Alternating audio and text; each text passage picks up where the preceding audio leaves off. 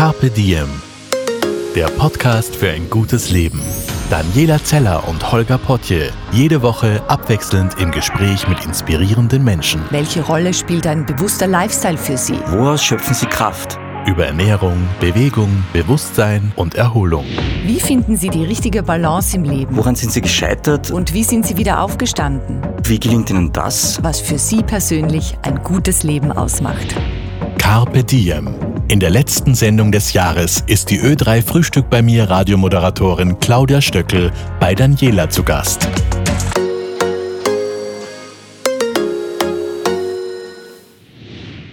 Bevor es losgeht, noch eine kleine Botschaft in eigener Sache. Liebe Hörerinnen und Hörer, dieser Podcast ist unser letzter in diesem Jahr.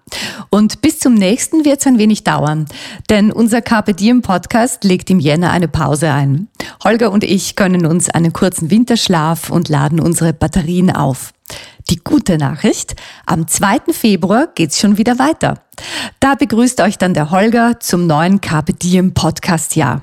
Alles Liebe, eure Daniela. Ich freue mich sehr über den heutigen Besuch. Es ist nämlich eine Frau da, der eigentlich selten Fragen gestellt werden, die aber ganz viele Fragen selbst stellt. Und wir wechseln heute die Rolle. Hallo Claudia. Hallo liebe Daniela. Wir sitzen da in meiner Büroküche. Wir haben einen Adventkranz, die Kerzen sind angezündet und wir wollen das Jahr Revue passieren lassen und wir wollen ein bisschen auch über den Tellerrand schauen, nämlich bis nach Indien, wo dein Herz ist oder ein Teil deines Herzes. Denn ganz viele wissen mittlerweile, dass du neben deinem Ö3-Job auch NGO bist oder für ein NGO tätig bist. Du bist Obfrau für Zugi, Zukunft für Kinder. Aber was viele noch nicht wissen, ist, dass du nicht nur dein Gesicht für diese gute Sache gibst, sondern vor allem auch ganz viel Arbeit. Also ja, klar. Du bist wirklich tätig. Claudia, wie hast du dieses Jahr erlebt? Ja, ich glaube, es war wie für uns alle ganz uner ein unerwartetes Jahr, unerwartet, was alles passiert ist. Ich war ja noch im Februar in Indien und im Nachhinein ist das für mich eine schicksalshafte Fügung, weil ich jedes Jahr ganz sicher immer zu Ostern nach Indien fliege. Also nach Indien fliegen heißt für mich, ich fliege nach Kalkutta.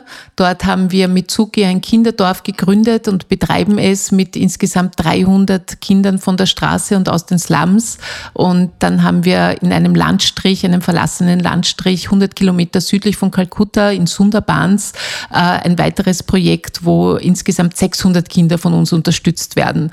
Und heuer durch einige Mitreisende haben wir unseren Besuch nach, äh, in den Februar, in die Semesterferien verlegt.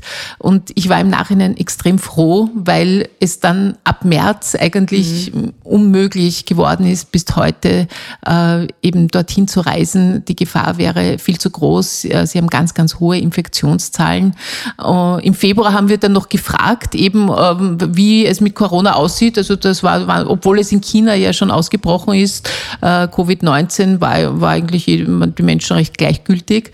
Und ja, mittlerweile hat sich das alles dort verändert. Sie haben auch viele Lockdowns gehabt und das prägt natürlich auch dieses Jahr, egal ob hier in der Kommunikation mit Indien äh, für meinen Job. Also jeder, glaube ich, kann sagen, es ist eben das Corona-Jahr gewesen und hat sehr, sehr viel verändert. Ganz viel äh, Engagement beruflich als Journalistin war man sehr, sehr gefragt. Schwierige Arbeitsbedingungen oft auch und natürlich auch in der Kommunikation und den notwendigen äh, Notwendigkeiten, die unser Kinderdorf hat. Mhm. Wir haben uns im Spätsommer mal getroffen und da hast du zu mir gesagt, das ist zum ersten Mal seit du so viel Kontakt hast zu Indien, dass äh, die Menschen in Indien und wir hier das gleiche Problem haben, nämlich Covid-19. Ja, das war sehr interessant, weil bei uns hat es ja dann Mitte März begonnen. Der erste Lockdown äh, war ja am 15. März und ich habe mit Indien ja täglich Kontakt und unseren Leuten dort und die waren ganz erstaunt und gesagt, ja, und ihr müsst jetzt in den Lockdown und wie geht's euch und seid ihr eh alle gesund? Und dann hat man aber gemerkt, dass es schon sehr schnell gegangen ist. Zwei Wochen später waren sie auch so weit. Und was mich bis heute berührt, ist dann, also zuerst habe ich mir gedacht, also Mitte März, jetzt sind wir mal dran. Ja. Jetzt ist einmal diese erste Welt, die auch erlebt, dass es so unerwartete Einschläge gibt, ähm, weil ich natürlich täglich durch diese Armut, mit der ich in Indien zu tun habe, da sehr zum Nachdenken komme. Nicht? Auch wenn ich weiß, es gibt auch bei uns viele Härtefälle, aber trotzdem, das Gefälle und die Kluft ist schon sehr, sehr groß. Und dann hat, hat sozusagen hat es Indien auch erwischt und ja, und da habe ich dann wieder gemerkt, dass es einen großen Unterschied gibt. Also die Armen bleiben arm und bleiben die Ärmsten der Armen und äh, bei uns Gott sei Dank ist die Staatshilfe ja sehr, sehr groß. Auch schwierig für ganz viele Unternehmen, das weiß ich alles. Aber dort geht es wirklich ums Überleben. Also so viele Menschen haben dort ihren Job verloren. Ich bin mit so vielen Familien in Kontakt, wo der Vater früher Driver war und jetzt äh, dürfen sich keine Fahrzeuge auf der Straße bewegen, wo die, eh die Ärmsten der Armen gearbeitet haben, irgendwo um zu putzen oder eine Rikscha zu ziehen. Und, und auch das ist nicht möglich. Und dort äh, sterben die Menschen nicht an Corona, sondern einfach oft am Hunger, muss ich sagen. Also wir machen Lebensmittelverteilungen mit Zucki und äh, täglich sind hunderte Menschen vor der Tür und freuen sich über so ein Nahrungsmittelpaket. Mhm. Wie, wie hat sich das Ganze direkt auf eure Kinder ausgewirkt, die ja zur Schule gehen, die, die, die bei euch leben?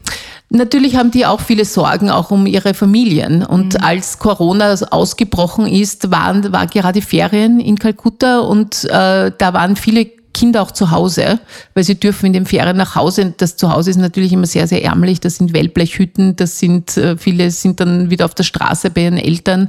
Aber ähm, es war für uns dann gar nicht so einfach zu überlegen, wie gehen wir vor, holen wir sie jetzt alle ins Projekt, wie ist das mit der Infektionsgefahr. Äh, mittlerweile sind sie wieder bei uns und äh, wir haben Online-Unterricht. Äh, und ähm, ich, man merkt aber schon, dass äh, natürlich die Angst da ist. Äh, auch wieder gut, weil sie sollen Masken tragen und sie sollen Social Distancing machen, ist natürlich bei Kindern auch wieder schwer, weil sie einander trösten wollen. Aber ich bin froh, dass es so funktioniert, wie es funktioniert. Und wir haben wirklich, und das hat mich ja wieder sehr, sehr gerührt, uns ist so viel gelungen, weil es war ja nicht nur Corona das große Problem, sondern Ende Mai hat es eine ganz, ganz große Wirbelsturmkatastrophe gegeben und in in Sundarbans wurden hunderte Hütten zerstört. Also der ist wieder mit 220 kmh ist dieser ähm, Hurricane übers Land gefegt und, und hat Menschen, die ohnehin äh, nichts haben, also des Letzten beraubt. Und wir haben dann einen Spendenaufruf gemacht und haben 45.000 Euro aufstellen können und haben insgesamt 500 Hütten wieder errichtet.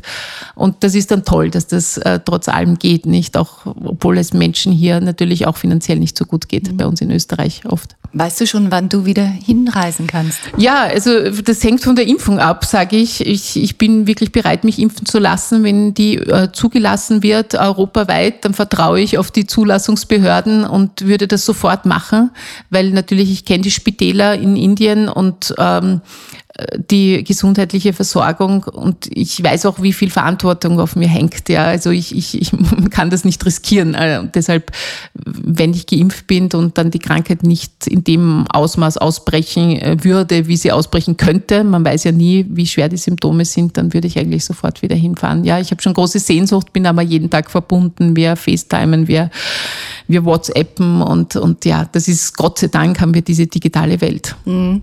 Wie, wie ist das für dich? Hier zu sein und zu wissen, du kannst jetzt nicht hin. Und da sind aber so viele Menschenleben, die auch sehr abhängig von dir sind und von deiner Arbeit und von deiner Zuwendung.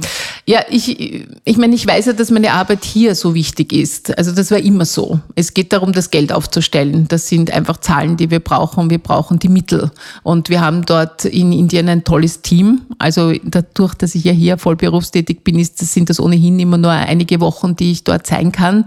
Und, und es ist schön, dass ich so oft schon dort war und dass es diese Verbundenheit gibt und auch diese langjährige Begleitung. Ich habe ja vor kurzem Geburtstag gehabt und das war so wunderschön, an diesem Tag zu erleben, wie viele junge Mädchen und Burschen, also junge Menschen, äh, mich, äh, mir da schreiben, äh, die ich kenne, seit sie kleine Knirpse waren und bei mir am Schoß gesessen sind. Und jetzt sind sie ähm, ja, junge Frauen und Männer, die äh, entweder schon ein College absolviert haben, einen tollen Job haben und die mir dann geschrieben haben, so lieb, ja, wie sehr ich ihr Leben beeinflusst habe. Ich natürlich und der ganze Verein und die Arbeit von Zuki und alle Paten und, und äh, dass sie das nie vergessen werden. Und das finde ich so schön, weil ich hoffe ja immer, dass sich das dann weiter fortsetzt, dass Menschen, die Hilfe erfahren haben, dann auch wieder Hilfe geben.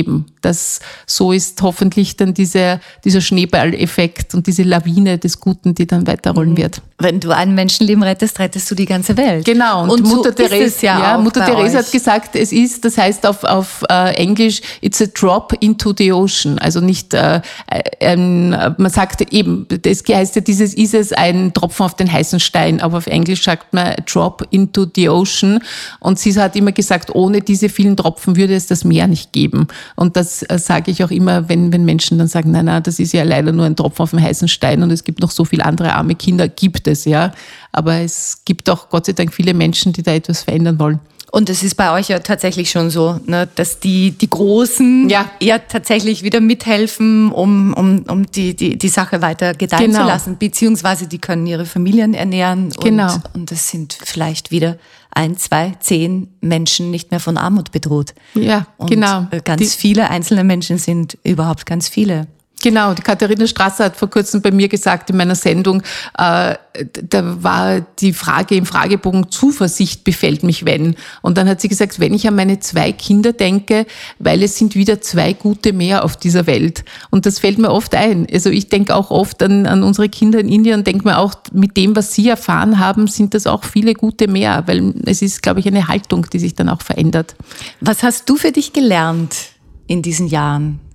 Durch Zuki? Durch Zuki, ja, und durch diese Kinder. Ich habe äh, prinzipiell mal gelernt, dass jeder Mensch mehr bewegen kann und verändern kann, als er sich zutraut. Also viele haben, also ich kann das jetzt von mir sagen, ich hätte mir nie gedacht, dass ich hunderten Kindern immer natürlich mit der Unterstützung von Menschen, die daran glauben, an das Projekt glauben, an mich glauben, an, an äh, die, die Hilfe und, und dass Menschen den Weg aus dem Elend schaffen können, glauben. Mir, ich hätte nie gedacht, dass mir das gelingt. Also, dass wir ein Kinderdorf bauen, dass wir hunderte Kinder viele Jahre begleiten, dass die plötzlich äh, äh College-Studenten, Master of Computer Science werden oder Tischler, Näherin, glückliche Mutter, die gut Englisch spricht, auch wunderbar. Und die also, auch wieder ihren Kindern eine Perspektive genau, geben kann. Ja. Also das, und dann habe ich eben gemerkt, dass man, wenn man Geschichten gut erzählt, erzählt. Das passt sehr zu meinem Beruf auch, dieses mhm. Storytelling, das kennst du auch. Dann kann man Menschen erreichen und dass es sich lohnt, denen zuzuhören, die ähm, sonst keine Stimme haben, weil niemand äh, selten, viele haben auch nicht die Gelegenheit, dem Kind auf der Straße zuzuhören, dass dir bettelnd nachläuft.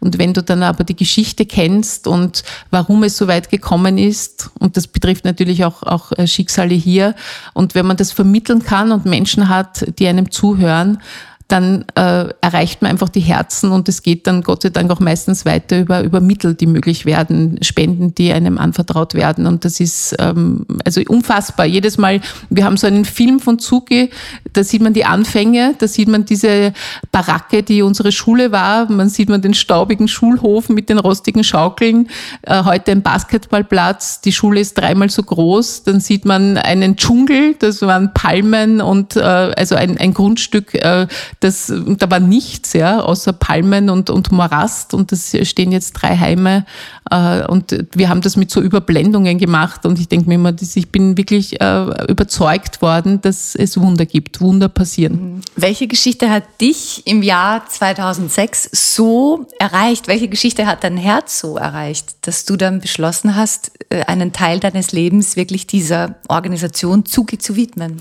Ja, da hat schon einen Moment gegeben, der so wie ein ähm, Berufungsmoment ist jetzt vielleicht zu groß, aber es war, es war schon der, der Moment, äh, der mir, der mein Herz komplett erreicht hat.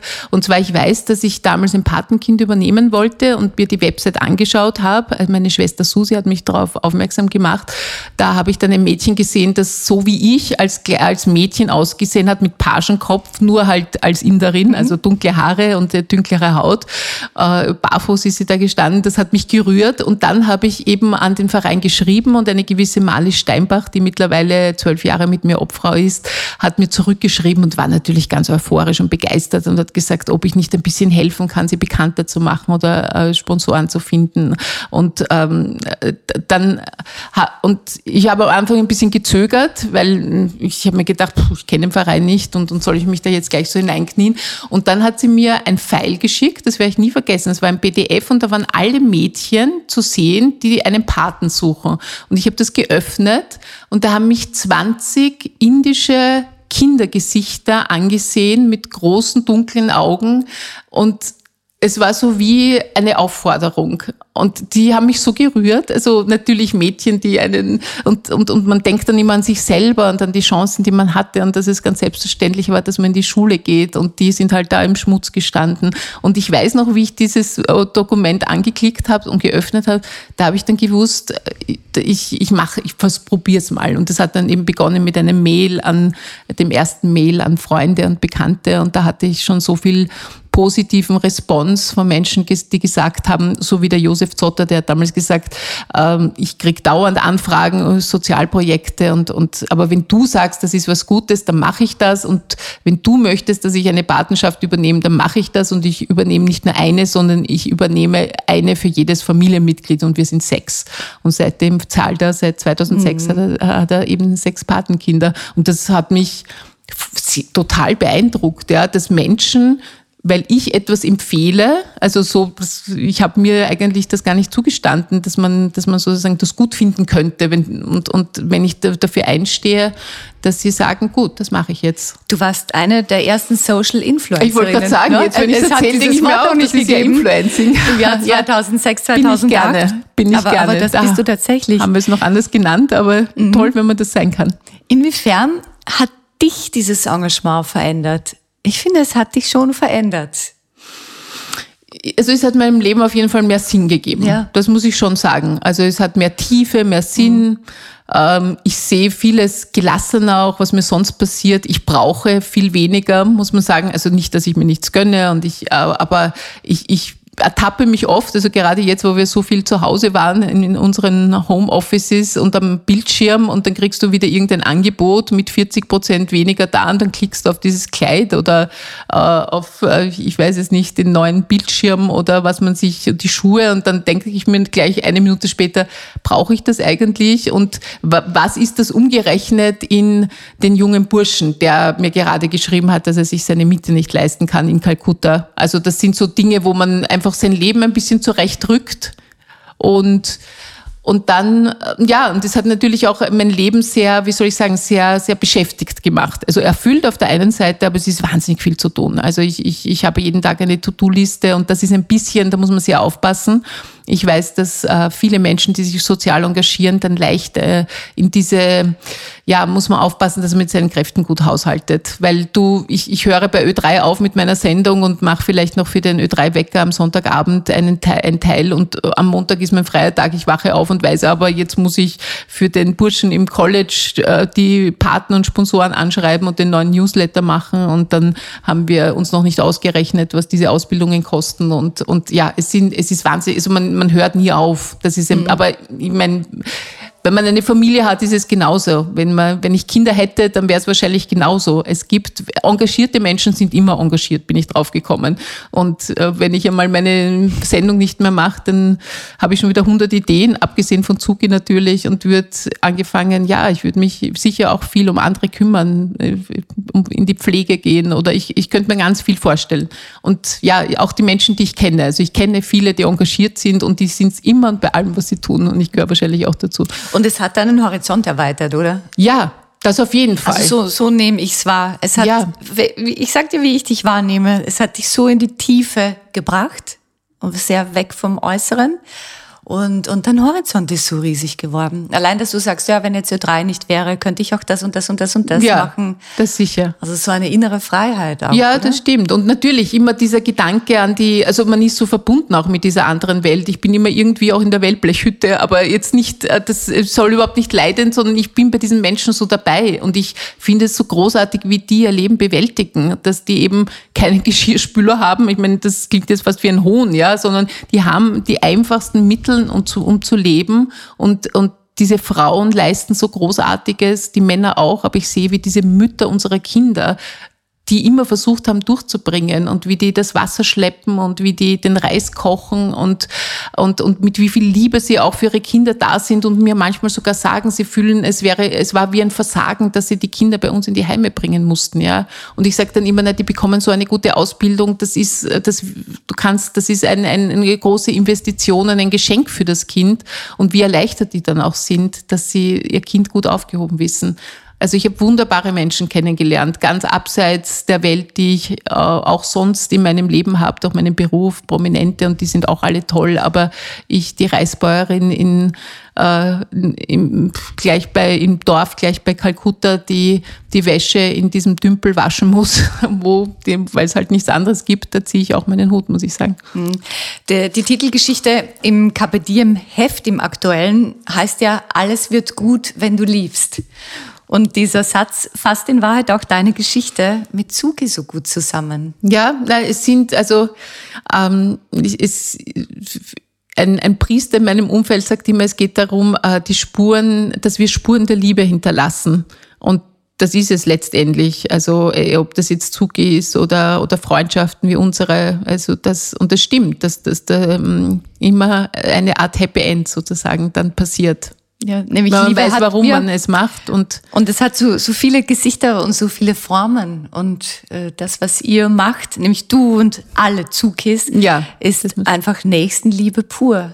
Ja, Das hat wahrscheinlich Jesus auch gemeint, als er von Nächstenliebe gesprochen hat. Ja, und es ist einfach schön zu sehen, wenn man, es ist ja dann letztendlich in unserem Leben, wenn es nicht möglich wäre, dann würden wir es ja nicht machen. Also du kannst einen Teil deines Lebens dem widmen und es macht das Leben schöner und erfüllter. Also ich kann auch nur jeden auffordern und, und anregen, motivieren, ja, dass das toll ist.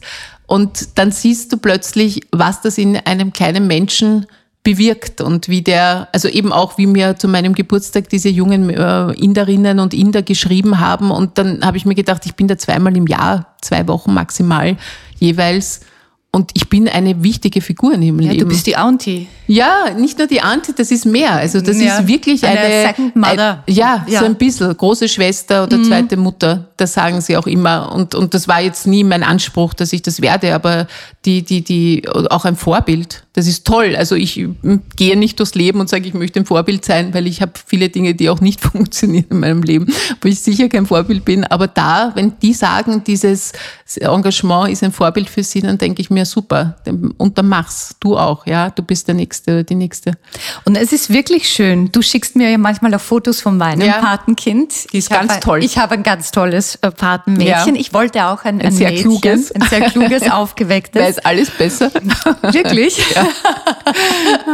und, und das ist schön, wenn ich ihre Kinderaugen sehe und mir denke, ja, dass ich da was dazu beitragen kann, dass sie Bildung bekommt, dass sie so fröhlich sein kann, dann ist das fein. Und das ist eben auch das Schöne und mich freut so, dass das Konzept, das ich gleich am Anfang für Zuge gehabt habe. Also ich habe gesagt, ich engagiere mich nur, wenn das wirklich direkte Hilfe ist und wenn man auch schafft, die Brücke zu bauen. Also der, der hilft, soll der, dem geholfen wird, kennenlernen. Und wenn das nur durch, also nur unter Anführungszeichen durch einen Brief ist, soll nicht anonym sein, sondern dass wir da schaffen, eine Verbindung herzustellen, die mittlerweile bei den Großen so viel Wert auch hat, weil natürlich, wenn du ganz viele Jahre ein Patenkind kennst, immer Nachrichten bekommst, dann lebst du irgendwie mit, bist dann vielleicht auch bereit, ein Studium zu unterstützen. Und das freut mich immer so, weil du bist für sie auch Auch noch verantwortlich. ja, verantwortlich, aber, aber du bist für sie ein Lichtblick. Das ist ja so wunderschön zu wissen, da hilft mir jemand, der kennt mich nicht. Vielleicht werden wir uns nie persönlich kennenlernen, aber wir halten Kontakt und da gibt jemand für mich eine Summe aus, damit er mich unterstützt.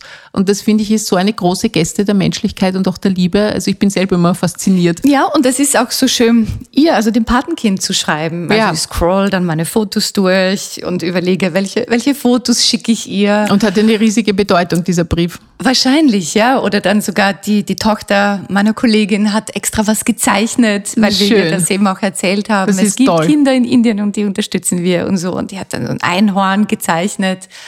Und, und ich habe ihr zum Beispiel letztens auch ein Foto von meinem Freund mitgeschickt ähm, und, und lasse sie auch ein bisschen teilhaben an meinem Leben. Und denkt mir, sie hat wahrscheinlich Spaß und denkt sich, aha, so schaut die aus und so lebt die. Und das ist wirklich ein kleiner Kontakt, der auch mich bereichert. Ja, das ist schön. Nein, man überlegt sich eben, was erzähle ich, so wie du sagst du richtig, weil ich schreibe ja auch Briefe natürlich. Jetzt äh, bin ich diesmal nicht selber dabei und ich bin die Ghostwriterin für meine Eltern, die auch ein Patenkind seit vielen Jahren haben.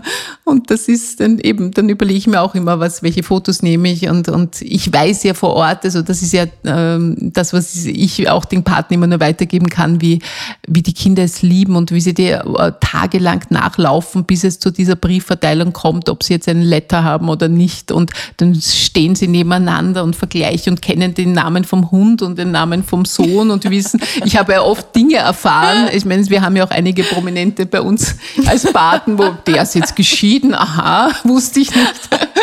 Die ist schwanger. mhm. Recherche für Frühstück bei mir. Genau, genau. Nein, jetzt bin ich sehr diskret, aber ich muss immer lachen, weil da habe ich schon einiges erfahren. Süß.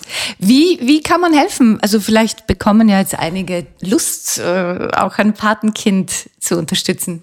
Ja, also wir freuen uns natürlich über jeden. Ähm, 35 Euro im Monat kostet das äh, für ein Kalkutta-Kind. Äh, unsere E-Mail-Adresse ist office.zukunft für Kinder in einem Wort geschrieben.at. Und ähm, da gibt's die verschiedensten Formen von Patenschaften für die Ausbildung, wenn man, manche sagen, sie wollen jetzt nicht, äh, sie wollen jetzt zwei oder drei Jahre unterstützen. Also das ist dann vielleicht besser für ein größeres Kind oder eben für eine kleine wie du hast. Da haben wir noch sehr, sehr viele, die einen Paten suchen. Oder in Sundarbans sind das die Kinder, also in Kalkutta leben die Kinder bei uns. Das ist sozusagen, da haben sie den Heimplatz und sie haben die Schulbildung durch dieses Geld. Und äh, in Sundarbans leben die Kinder in den Hütten, also zu Hause bei ihren Eltern, aber dass sie in die Schule gehen können. Und das ist bei der ländlichen Bevölkerung besonders wichtig, weil sonst landen sie oft als Hilfsarbeiter, die sogar aufs Festland verkauft werden. Äh, Das kostet 18 Euro im Monat. Also es ist auch ein sehr, sehr schönes Weihnachtsgeschenk oder dass man die ersten Monate einmal schenkt und dann will vielleicht jemand äh, weitermachen mit der Patenschaft. Man kann auch Projektpatenschaften nehmen, das heißt, das geht dann allen Kindern zugute. Ähm, Also es gibt viele Möglichkeiten. Wir haben auch wunderschöne Produkte, die in Ich unserer sagen, Berufsausbildung kann gemacht auch werden. auf die Website gehen und in den Shop Genau. schauen. Also Die da haben wir einige Arbeitsplätze geschaffen. Da würden wir uns auch sehr freuen, weil heuer sind alle Veranstaltungen ausgefallen. Wir haben keinen einzigen Verkaufsstand gehabt und da fehlt uns sehr, sehr viel Geld und sehr viel, was wir eben nicht verkaufen, was wir noch immer auf Lager sozusagen haben. Und in Kalkutta machen sie aber weiter, weil sie natürlich Geld verdienen wollen. Also würde uns freuen, da gibt's Täschchen und Schlüsselanhänger, Und Notizblöcke. Wickelröcke. Die Notizblöcke Ja. liebe ich sehr. Genau. Ja. Es, es hat, man, es hat man ein schönes Geschenk und viel Gutes getan, weil wir 100 Prozent von diesen Einnahmen wieder in unsere Zuggewerkstätten überweisen. Claudia, was war dein Highlight in diesem Jahr? Äh, f- Viele, wenn ich dir das frage, sagen so, oh, es gibt kein Highlight, aber ich bin mir sicher, du Ja, hast, ich habe ein total, ich habe, also ich kann, mir fallen jetzt zwei Dinge ein. Ich habe einerseits, äh, abgesehen von den vielen schönen Erlebnissen, die ich immer wieder mit Indien habe und den Botschaften, ich habe einerseits eine Maya-Kur gemacht äh, im August und das war dann so ein tolles Erlebnis da im Bregenzer Wald, jeden Tag rauszugehen, wandern zu gehen, wenig zu essen. Wie funktioniert das genau? Ja, das, ähm, man, man äh, hat drei Mahlzeiten am Tag und hat halt immer die Semmel, dass man lernen soll, wieder bewusst zu kauen und bewusst zu essen. Also eine Eine Semmel ganz und dann normale gibt's, gibt es Semmel, dann oder? immer eine Semmel, äh, eine Suppe dabei oder man isst halt viel weniger als sonst. Es gibt einen Gang, Semmel mit Suppe, die ist, die ist drei Tage getrocknet, geschnitten und man soll jeden Bissen 18 oder 20 Mal kauen, schweigend essen. Das war ein ganz neuer Zugang, ein neues Bewusstsein und es ist jetzt nicht das äh, Fasten, das ich sonst mache mit Tee und, und halt eben ohne, ohne Kalorienzufuhr, aber es war ein wunderschönes, äh, Erlebnis. Es war so toll. Die Natur und diese Reduktion und auch einmal eben viel zu schlafen und sich die Ruhe zu gönnen. Das war das eine. Und das andere ist, dass ich natürlich meine Eltern jetzt schon in der letzten Lebensphase habe und mein Vater viele, viele Wochen sehr, sehr krank war. Und dass er dann wieder sozusagen äh, in einen besseren Zustand gekommen ist. Da haben wir den Geburtstag meiner Schwester Susi gefeiert im Juli. Und das war so zum ersten Mal, wo er wieder dabei sein konnte, zwar im Rollstuhl. Das ist, war ein besonders schönes Erlebnis bis heute. Wenn du in zehn Jahren auf dieses Jahr zurückblicken wirst, wirst du es als bedrohlich in Erinnerung behalten oder als, als Jahr der Veränderung? Ich glaube schon, dass Jahr? es, ja, ich glaube schon, dass es ein Jahr der Veränderung ist. Also ich glaube, dass für mich kann ich nur sagen, ich habe auch wieder zu einer neuen Ruhe gefunden. Ich war eben immer diejenige, die äh, in Bewegung sein wollte, eben auf Reisen und auch sehr viel Zeit bei Ö3 am Sender verbracht hat und eigentlich nur zum Schlafen nach Hause gekommen ist. Und das hat sich jetzt verändert, schon allein, weil wir auch teilweise zu Hause arbeiten. Aber da diesen Wert des Zuhauses erkennen und auch diese, dass man eben, ich habe mich sehr oder kümmere mich sehr, sehr viel um meine Eltern, diese, diesen Wert der eigenen Familie auch, muss man auch immer ein bisschen aufpassen, wenn man sich engagiert. Das ist eine große Familie, mhm. aber dass die, die einem ganz nah sind, nicht, nicht zu kurz kommen, weil man eben immer denkt, ja, und dort ist noch so viel notwendig. Da, das war schön. Also ich habe sicher eine andere Haltung zu vielen Dingen bekommen. Und ähm, ja, und ich glaube, wir wissen, wir haben gesehen, wie zerbrechlich unsere Gesundheit zum Beispiel ist, wie zerbrechlich auch, wie und sicher auch, äh, dass wir sehr in der Fülle als Selbstverständlichkeit gelebt haben. Also schon allein jetzt im Advent die Weihnachtsfeiern, die es sonst gibt ich finde es ja eigentlich schön, dass man diesen Advent einmal in der Stille, in der eigentlichen Stille, so wie er gedacht ist, erlebt. Also und und ähm, so viele klagen einfach, weil einfach dieses dieses Feiern, dieses Treffen nicht möglich ist. Also ich vermisse auch viele Freunde, aber ich finde es auch gut, einmal zu, zu merken, dass das ist alles äh, ja ein, ein großer Luxus den wir da als selbst, schon oft als selbstverständlich genommen haben, vielleicht sogar gestöhnt und jetzt schon wieder drei Einladungen am Abend, ja, ist mir sicher auch manchmal passiert. In meinem Beruf ist das mhm. halt dann auch viel. Und das finde ich schön. Also es ist ein Jahr, auf dem, auf, wo man sich auf das Wesentliche konzentriert hat und ein Jahr, wo wir gemerkt haben, dass alles sofort und in kürzester Zeit anders sein kann. Es braucht nur ein unsichtbarer Feind wie so ein Virus kommen und plötzlich ist die Welt auf den Kopf gestellt. Hat dich dieses Jahr auch innerlich gestärkt?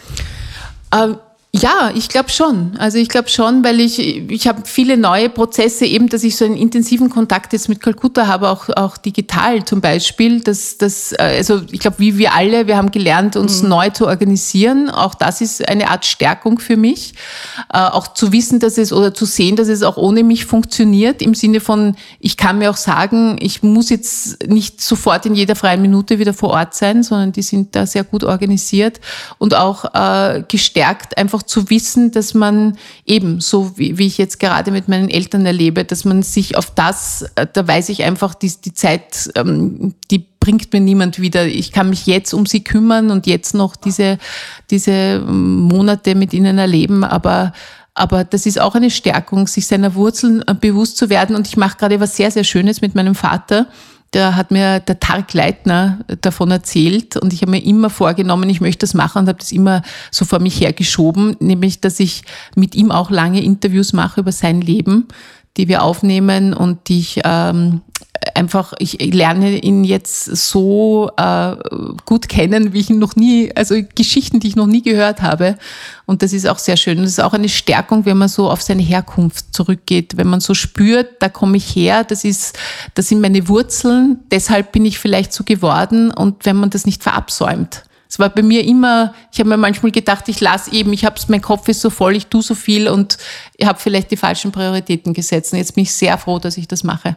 Dein Vater ist ja noch eine Generation oder gehört einer Generation an, die vielleicht nicht so gerne über Gefühle sprechen, äh, die weichen Stellen nicht so gern zeigen. Kann er sich öffnen?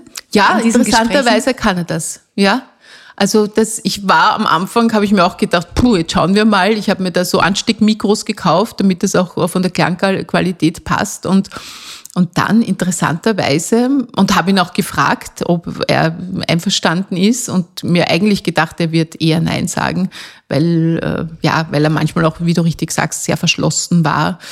Und interessanterweise äh, macht er das sehr, sehr gerne. Und, und ähm, ja, ich lerne über seine Kindheit und eben unsere Herkunft so erstaunliche Dinge. Auch um meinen Großvater, den ich nie kennengelernt habe, der ist ein Jahr vor meiner Geburt gestorben eben was der für ein Typ war, auch ein so ein charmanter, ähm, ein Arzt, äh, wie der seinen Beruf gesehen hat. Und ja, das ist schön und ich bin sehr, sehr froh, dass, das, äh, dass wir das jetzt machen und dass sich mein Vater nicht sträubt, sondern ich bin da jetzt wirklich regelmäßig, meistens am Dienstagnachmittag komme ich und dann machen wir so ein, zwei Stunden gemeinsam. Und es hat bis jetzt gut funktioniert. Versöhnt dich das auch noch mit manchem? Denn man hat, jeder hatte seine Wunden auch, ja. was die Eltern äh, belangt. Ich glaube, das ist mir schon, das ist bei mir schon früher passiert, mhm. aber das habe ich sicher auch gehabt. Mein Vater war sehr streng und, und ich habe eine Zeit lang sehr gehadert in dieser autoritären Art aufgezogen worden zu sein. Und ich habe mich auch immer Leistungstochter genannt. Und das hat mich aber mit, also ich habe damals Familienaufstellungen gemacht, das hat mir schon sehr geholfen, weil da sieht man ja sozusagen die Eltern dann auch als Kinder und womit sie dann wieder zu kämpfen haben. Und das ist auch in seinen Erzählungen höre ich das jetzt auch. Also wenn ich höre, wie meine Eltern begonnen haben, meine Mutter war 21, mein Vater 23 und sie ist ähm, ja ungewollt schwanger geworden, hat halt zu wenig aufgepasst und er musste sein medizinisches Studium aufgeben und dann sind sie in ein kleines Gartenhaus gezogen und da war nichts, keine Heizung und gar nichts und haben dann fünf Kinder bekommen, eben uns dann muss ich schon sagen, Hut ab, ja, was die geleistet haben. Und ich habe halt immer dann mit dieser diesem Druck, den mein Vater offensichtlich beruflich hatte und den er dann durch seine Strenge auf uns so ausgeübt hat, ähm, gehadert. Und ich bin also schon lange versöhnt und jetzt auf jeden Fall, weil jetzt kann man nur sagen, es ist schön, dass man das erfahren hat, ja, und dass man vor allem seine Eltern noch hat. Also ich genieße das, muss ich sagen. Also du fühlst dich als geliebtes Kind. Ja, muss ich sagen. Also wahrscheinlich gelingt mir dieses oder kann ich das deshalb auch weitergeben? Obwohl vielleicht kann man es auch, wenn man wenn man ähm, ja eher dadurch die Liebe erfahren will, wenn man die man nicht bekommen hat. Aber ich bin ganz sicher ein geliebtes Kind. Ich hatte eben jetzt auch den Geburtstag mit meinen Eltern gefeiert und meine Mutter hat gesagt, du du, für mich warst du immer so, als wärst du vom Himmel gefallen, oh. weil du warst immer so unkompliziert und immer fröhlich und es war, du bist einfach so aufgewachsen. Und das finde ich schön, weil ich glaube, das ist eben, wenn man sich geliebt fühlt, dann, äh, dann liebt man das Leben. Und diese Geborgenheit. Ja, ja das dann stimmt. hast du diese Sicherheit in dir und bist auch mutig. Ja, also das, ich, also das ist sicher sehr, sehr viel von meinen Eltern gekommen. Bin ich ihnen sehr dankbar. Was von diesem Jahr und von deinen Erkenntnissen möchtest du mitnehmen ins nächste oder in die nächsten Jahre? Ja, die Erkenntnis, ähm, welche Erkenntnis? Erkenntnis ist, dass, dass äh, eben das Zuhause, dass die Wurzeln, dass die Familie wichtig sind und dass man äh, dass, dass man sich kümmern soll um die anderen. Also vielleicht noch bewusster. Ich habe es zwar immer gemacht, aber ein bisschen so die Prioritäten zurechtrücken. Also ich, ich gebe sehr, sehr viel für meine Sendung und das werde ich wahrscheinlich, solange ich sie mache, noch immer tun, aber trotzdem hab, bin ich einen Schritt zurückgegangen, um äh, einfach anderen Leuten oder anderen Dingen Platz zu geben in meinem Leben. Und, und eben, dass man sich reduzieren kann. Also, dass man auch sich sehr darauf konzentrieren kann, was aus einem kommt und dass man nicht immer diese ähm, großen Zusammenkünfte und dieses Herumfliegen, nicht? Dieses, dieses Unterwegssein, das kann man ein bisschen ja, ein bisschen sesshafter bin ich sicher auch geworden. Mhm.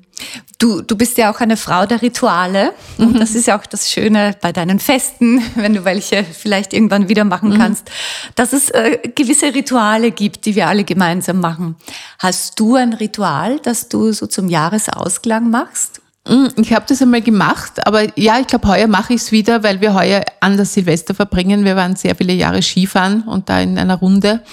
Ähm, ich habe das einmal gemacht und zwar, dass man äh, das, wovon man sich verabschieden will, verbrennt. Also auf einen Zettel schreibt mhm. und den Zettel dann, kann man den Wok aufstellen am Tisch, verbrennt und die Wünsche mit Ballons in die Luft also auch auf einen Zettel äh, schreibt und das kann man dann vorlesen, wenn man in einer Runde ist und die Wünsche dann äh, in, den, in den Himmel lässt. Man muss nur aufpassen, wenn man diese Heliumballons äh, besorgt. Es, meistens sind diese Geschäfte nur bis 15 Uhr offen und manchmal sind die dann schon geschrumpft. Also wir hatten schon Abstürze, das war dann. Aber das ist sehr schön, ja. Das ist so das Ritual. Noch einmal Bilanz ziehen, ganz bewusst Bilanz ziehen und sagen, wovon man sich verabschieden will. Da gibt es ja doch immer wieder etwas, das einem quält oder, mhm. oder wo man sagt, ja, das, das, das muss man nicht mitnehmen. Was wünschst du dir denn vom nächsten Jahr? Ja, schon auch mehr Leichtigkeit. Also wir haben zwar gesagt, dass, es, äh, dass, dass äh, ich viel auch gelernt habe, aber es war schon auch mit einer gewissen Schwere verbunden, muss ich sagen. Also vieles.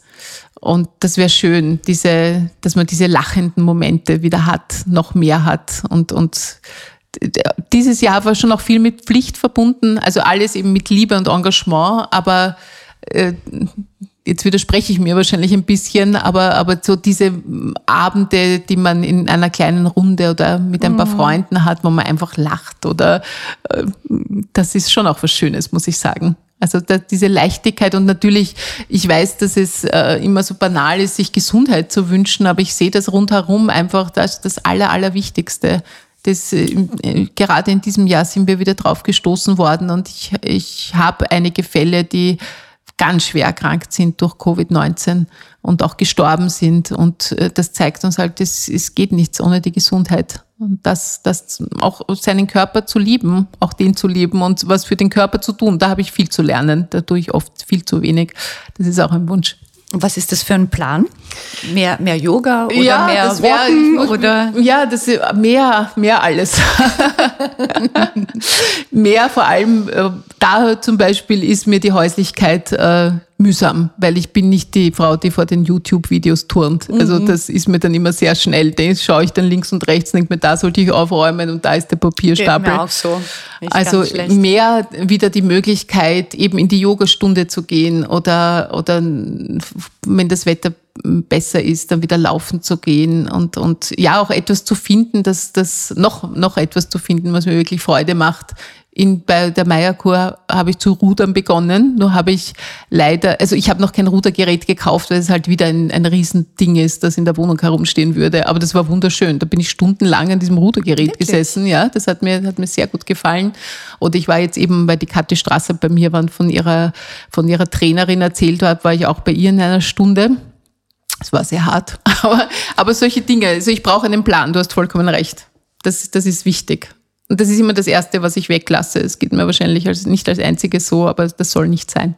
Mhm. Also du wirst dir noch wichtiger, damit du ein voller Wasserkrug bist. Ja. Weiterhin und viel Wasser geben kannst. Eben, eben. Das soll niemand vergessen. Niemand, der uns zuhört, weil ich kenne so viele Leute, die eben so viel äh, bewegen wollen oder so viel tun oder so begeistert sind von dem, was sie tun, dass sie auf sich vergessen, wirklich. Ich sage das auch meiner Mutter immer, die meinen Vater pflegt. Und dann, es geht immer, alles dreht sich um ihn. Und ich sage immer, bitte vergiss nicht auf dich, weil wenn du nicht mehr kannst, dann wird es sehr schwierig. Also das, ich glaube, das muss man jedem mitgeben. Ja, Claudia, ich danke dir sehr für deine Zeit, für deine Gedanken. Ich wünsche dir von Herzen alles, alles Liebe. Danke, liebe Daniela. Es ist immer ich, schön, wenn wir uns ja, treffen. Wirklich. Immer. Und ich wünsche mir ganz, ganz viele Treffen, auch ohne Mikro im nächsten ja. Jahr und ohne Maske. Das wäre schön und das machen wir. Happy 2021. Danke.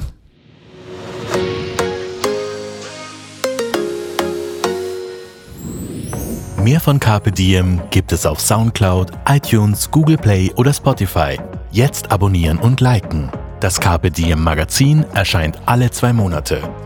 Besucht auch unsere Social Media Portale auf Facebook, Instagram und YouTube und unsere Website carpediem.live. Carpe Diem, der Podcast für ein gutes Leben. Das Carpe Diem Podcast Team macht im Januar Pause und lädt seine Batterien wieder auf.